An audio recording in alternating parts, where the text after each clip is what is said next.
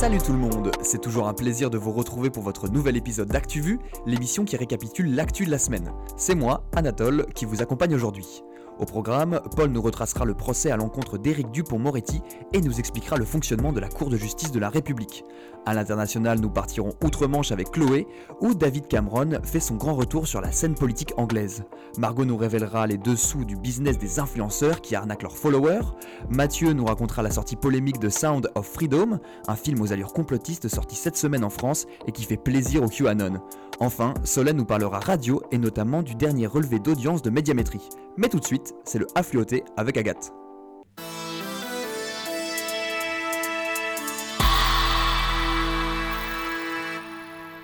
On n'en a toujours pas fini avec le glyphosate, un peu comme un chewing-gum collé à notre semelle. Et non, ce jeudi 16 novembre, la Commission européenne a réautorisé l'utilisation du glyphosate pour 10 ans. En France, cette décision a soulevé un véritable tollé, puisqu'en 2017, Emmanuel Macron avait promis l'interdiction pure et simple de ce pesticide toxique. Et maintenant, Agathe, tu nous emmènes dans la chambre secrète de Michel-Ange. C'est ce mercredi 15 novembre que des croquis inédits signés du maître italien Michel-Ange ont été dévoilés pour la première fois au public. L'artiste les aurait dessinés lorsqu'il se cachait du pape dans un ancien cellier à charbon situé dans les profondeurs des chapelles des Médicis.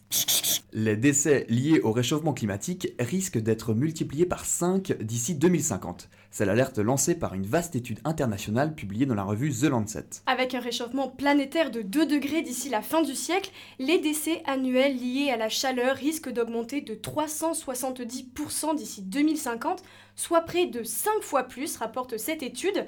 Les auteurs épinglent les gouvernements, entreprises et banques qui investissent encore massivement dans les combustibles fossiles. En Islande, la menace d'une éruption volcanique plane. Depuis plusieurs semaines, le volcan Fradagalfjall s'est réveillé et menace les habitants de la ville de Krinvik. Le déplacement de magma sous la croûte terrestre a provoqué des centaines de séismes ces derniers jours, ainsi qu'une faille de 15 km de long. L'éruption volcanique pourrait être imminente. Les habitants ont été évacués. Encore un constat accablant pour les femmes. Ce mercredi 15 novembre, le ministère de l'Intérieur a publié les chiffres de violences conjugales en France et il est en hausse. Il fait état d'au moins 244 000 victimes en 2022, soit une hausse de 15% par rapport à 2021. Une victime sur quatre ne porterait pas plainte. Pour redresser la barre, Alstom fait appel à l'ancien patron de Safran, Philippe Petit-Colin. Alstom a effectivement annoncé la nomination prochaine de Philippe Petit-Colin au poste de président du conseil d'administration.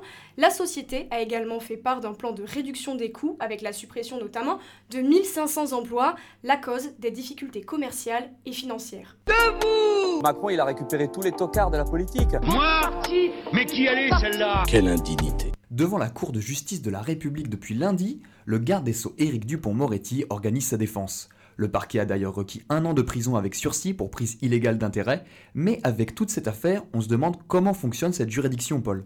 Créée en 1993 au moment de l'affaire du sang contaminé, la Cour de justice de la République, ou CJR, est composée de 15 juges. 6 députés, 6 sénateurs et 3 magistrats de la Cour de cassation exactement. Ensemble, ils forment la seule juridiction compétente pour juger les crimes et délits des membres du gouvernement dans le cadre de leurs fonctions. Mais son fonctionnement est particulier, car les politiques sont à la fois juges et partis. Dans le cadre du jugement d'Éric Dupont-Moretti, 5 élus de la majorité présidentielle et 4 élus de droite sont membres du jury. De quoi installer peut-être un doute d'impartialité ou au choix un règlement de compte. Une juridiction critiquée jusqu'à voir sa suppression envisagée au sommet de l'État. Oui, à sa naissance, la Cour de justice de la République avait pour but de mettre fin à l'impunité supposée des ministres. Mais aujourd'hui, elle est la cible de multiples critiques. Et pour cause, elle n'a jamais condamné un membre du gouvernement à de la prison ferme malgré 13 jugements rendus. Parmi eux, 6 relax. Les hommes politiques ont maintes fois tenté de supprimer la CJR, mais en vain.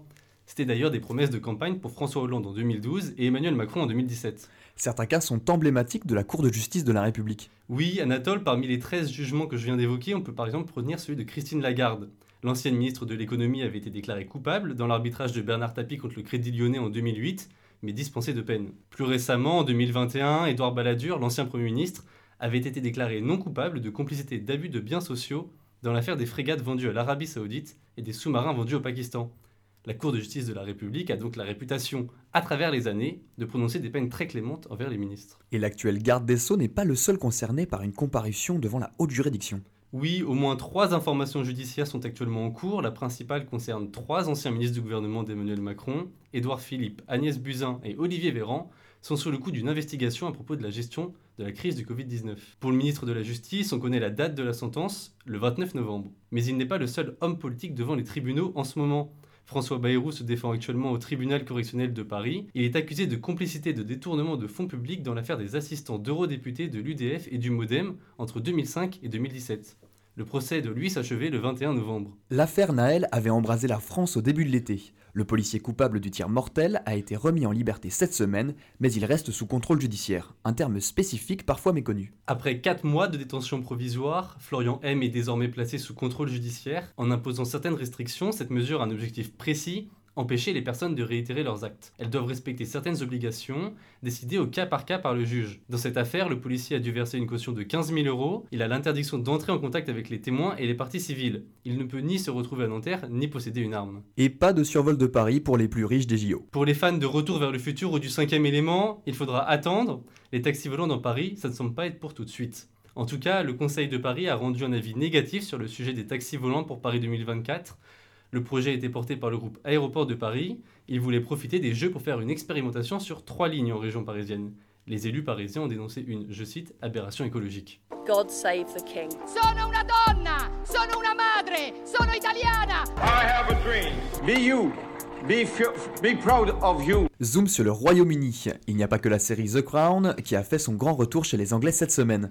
David Cameron, l'ancien chef du gouvernement, vient d'être nommé ministre des Affaires étrangères, Chloé. Personne ne l'avait vu venir, même les pointures du journalisme politique n'en reviennent pas. David Cameron est bel et bien de retour. Il lui aura fallu 7 ans pour revenir en politique après sa démission, démission qui faisait suite au référendum pour le Brexit où il avait échoué à maintenir son pays dans l'Europe et avait imposé une grosse politique d'austérité. Et alors que l'Angleterre faisait face à une énorme crise économique, l'ex-premier ministre, lui, menait la vie douce dans une société de lobbying qui a failli faire faillite en mars 2021. En gros, David Cameron, c'est un peu un chat noir. Alors les Anglais sont carrément déboussolés de son retour au 10 Downing Street, décision prise par Rishi Sunak lui-même, malgré quelques désaccords entre les deux hommes. Et il remplace une ministre pour le moins sulfureuse Suella Braverman, l'ancienne ministre des Affaires étrangères, mais surtout, surtout la reine des polémiques. Elle qualifie les arrivées de migrants d'invasion, estime que les personnes qui vivent dans la rue le font par choix, et plus récemment, elle qualifie les marches de soutien aux citoyens gazaouis de marche de la haine, la goutte en trop pour Rishi Sunak qui lui a gentiment montré la sortie. Elle laisse, elle laisse donc sa place à David Cameron, un poids lourd de la scène internationale. Et c'est une première, un mandat d'arrêt émis contre un chef d'État en exercice. Bachar el-Assad est sous le coup d'un mandat d'arrêt international grâce à la justice française. Le président syrien est accusé de crimes contre l'humanité, une accusation qui fait suite aux attaques chimiques en 2013 qui visaient la population de, du Ghouta oriental, région proche de Damas, qui était à l'époque sous le contrôle des opposants politiques de Bachar. Un mandat d'arrêt qui va compliquer ses relations avec les Émirats, l'Arabie saoudite et Oman, les seuls pays où Bachar al-Assad a le droit de se rendre, en plus des trois alliés historiques de son régime, la Russie, la Chine et l'Iran. Joe Biden et Xi Jinping se sont rencontrés pour la première fois en Californie mercredi, une rencontre qui n'avait pas eu lieu depuis novembre 2022 Autant dire qu'ils avaient des choses à se raconter. Son petit pas mignon Joe et Chi qui marchent côte à côte dans des jardins proches de San Francisco. D'une des plus belles retrouvailles d'Hollywood, les deux chefs de l'État ont tenté d'améliorer leur relation très refroidie depuis qu'un ballon espion chinois avait été retrouvé au-dessus des États-Unis. Je dis bien tenter d'améliorer car les points de désaccord entre Pékin et Washington sont encore nombreux. Taïwan, économie, guerre en Ukraine. Autant dire qu'il reste du chemin pour que les deux hommes marchent main dans la main.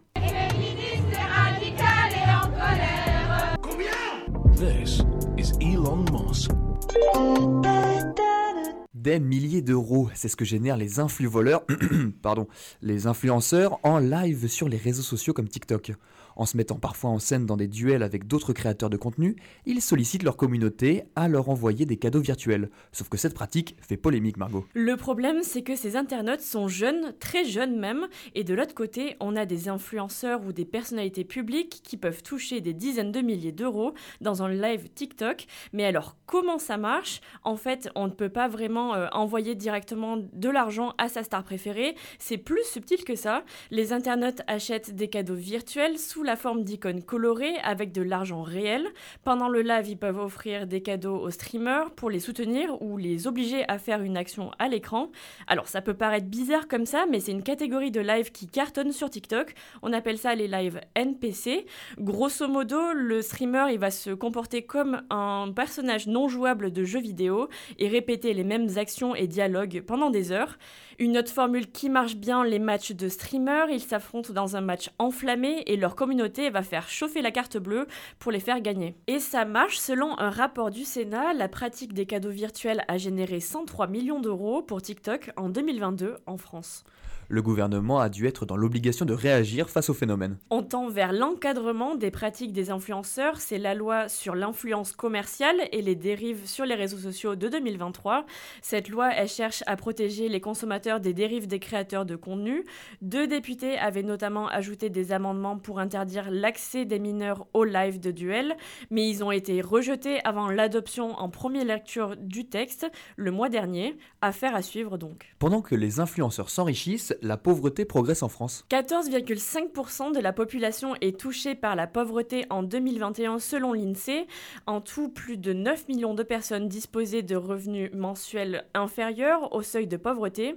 Alors, qui sont les premières victimes de ce phénomène? Roulement de tambour, les femmes sans surprise. Selon le Secours catholique, ce sont surtout des mères isolées et des femmes seules qui recourent à l'aide alimentaire. Et allez, on finit sur une bonne nouvelle, c'est la fin de l'impunité pour les criminels environnementaux. Et oui, l'Union européenne reconnaît maintenant le crime environnemental dans le droit européen, et ça a un nom, l'écocide, marée noire, destruction de la biodiversité, pollution toxique. La justice européenne dispose d'un nouvel outil juridique pour poursuivre au pénal les infractions les plus graves. Moi, je crois pas qu'il y ait de bonnes ou de mauvaises situations. Moi, tu me parles pas d'âge. Uh, I, uh, the ball un film soutenu par Donald Trump, Elon Musk et le mouvement QAnon, mais qui met à l'amende des blockbusters au box-office américain. Ça ressemble au rêve parfait d'un complotiste cinéphile, Mathieu Oui, mais il se trouve que ça correspond exactement au film Sound of Freedom. Il est sorti cette semaine en France après avoir cartonné aux États-Unis cet été. Il a amassé plus de 180 millions de dollars de recettes, plus que Mission Impossible 7, Fast X ou encore le dernier Indiana Jones. Pas mal pour un film qui n'a coûté que 15 millions de dollars. Mais si le film est un succès outre-Atlantique, il n'échappe pas à la polémique. Oh que non Le long métrage est un thriller qui raconte le sauvetage de deux enfants d'un réseau de trafiquants sexuels en Amérique latine. Alors certes, le scénario ne s'appuie sur aucune théorie du complot, mais il est plébiscité par la sphère complotiste. Beaucoup font le rapprochement avec une théorie lancée par le mouvement QAnon, celle qui veut que les élites mondiales organiseraient un trafic d'enfants pour se nourrir de leur sang et absorber une substance qui permettrait de ne pas vieillir une théorie à laquelle adhère notamment l'acteur principal du film, Jim Caviezel. En France, c'est aussi la distribution qui interroge. C'est en effet Sage Distribution qui s'en occupe 5 mois après la sortie américaine de Sound of Freedom. La société n'est pas étrangère aux polémiques. C'est elle qui a distribué en début d'année Vaincre ou Mourir, production du Puy du Fou et critiquée pour son propos historique discutable. Il y a deux ans, c'était la diffusion du long métrage anti-avortement Unplanned sur C8 qui avait mis en lumière Sage. Des polémiques qui ont probablement rendu frileux nombre de salles de cinéma.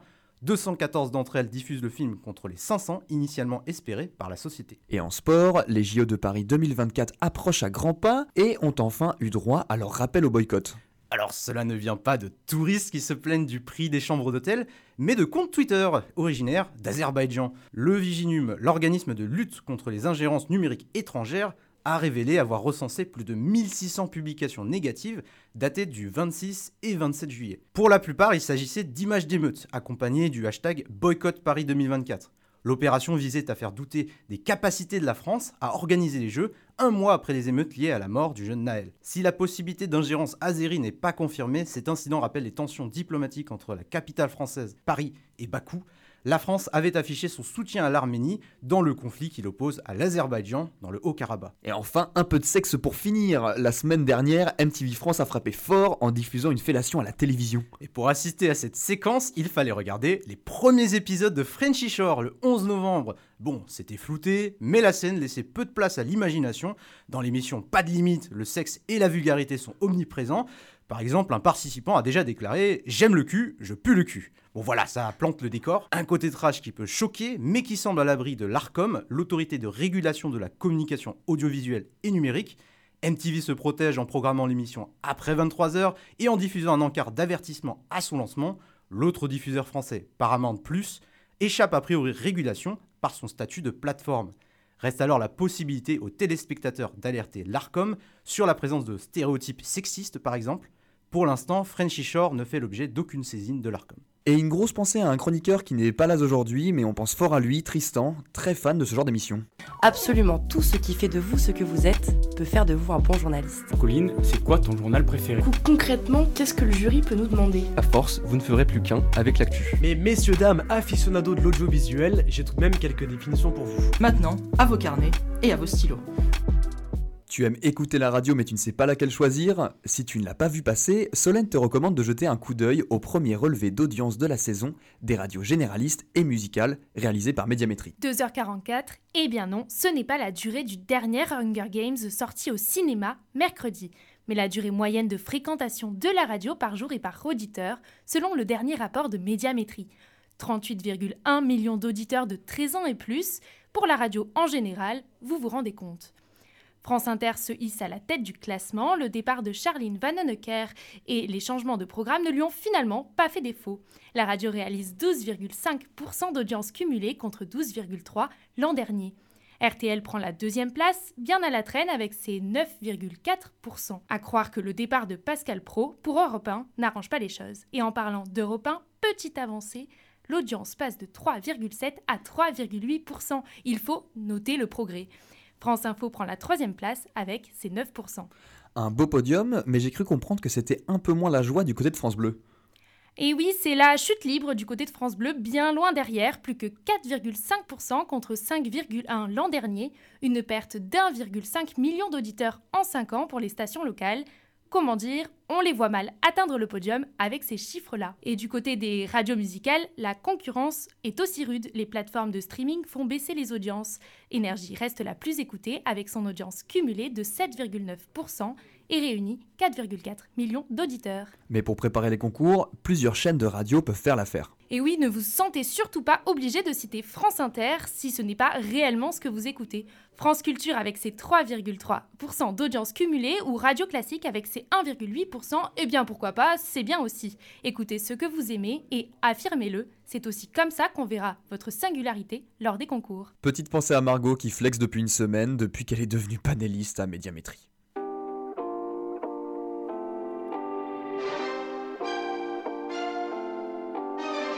Merci à toutes et à tous pour votre écoute.